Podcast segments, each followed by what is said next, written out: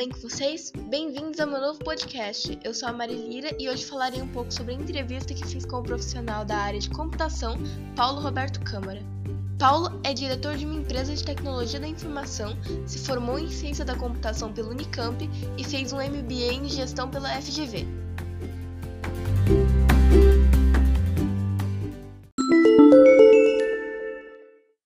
Seu primeiro contato com a área de tecnologia veio quando ele ainda era criança, em um curso básico de informática que sua mãe matriculou lá na década de 80, com aqueles computadores bem antigos com tela verde, mas ele achou incrível.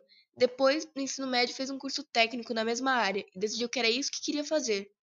Durante a universidade, Paulo já trabalhava e por isso não conseguiu se envolver muito com a vida universitária, participar de movimentos e iniciativas estudantis, fazer cursos gratuitos em outros institutos, fazer uma iniciação científica ou até um intercâmbio. Ele sente que não aproveitou o máximo que podia. Existia uma grande pluralidade disponível e isso poderia ter o ajudado a expandir seus horizontes e até incentivá-lo a trilhar outros caminhos profissionais a partir daí. Hoje sua rotina é bastante dinâmica participa de vários projetos em paralelo e, como cada projeto pode estar em uma etapa diferente, seu foco de atuação muda em função disso. Ele pode atuar no entendimento no desenho de soluções de tecnologia, gerenciar as equipes na construção de softwares e aplicativos e também acompanhar os resultados dos projetos entregues. Com relação à escolha da profissão, ele gosta muito do que faz, principalmente porque tem contato com muitas pessoas e contextos diferentes. Resolver problemas de negócio através de tecnologia contribui muito no seu aprendizado. Nas últimas décadas, a área de tecnologia foi uma das que mais mudou, isso é extremamente visível para todos nós. Para Paulo, é um desafio enorme se manter atualizado, pois quando começou nessa área, a internet mal existia e os celulares ainda eram aqueles gigantes bem antigos.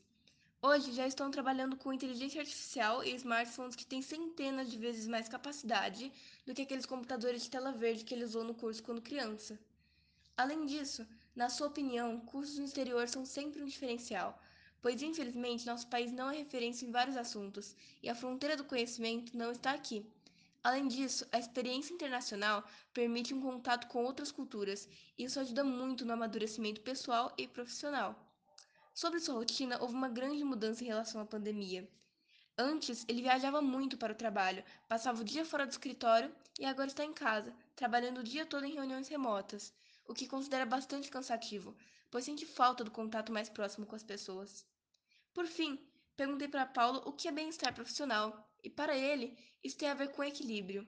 Sentir que você está aprendendo, gostar das pessoas com quem você trabalha e ter tempo de qualidade para você mesmo e para sua família.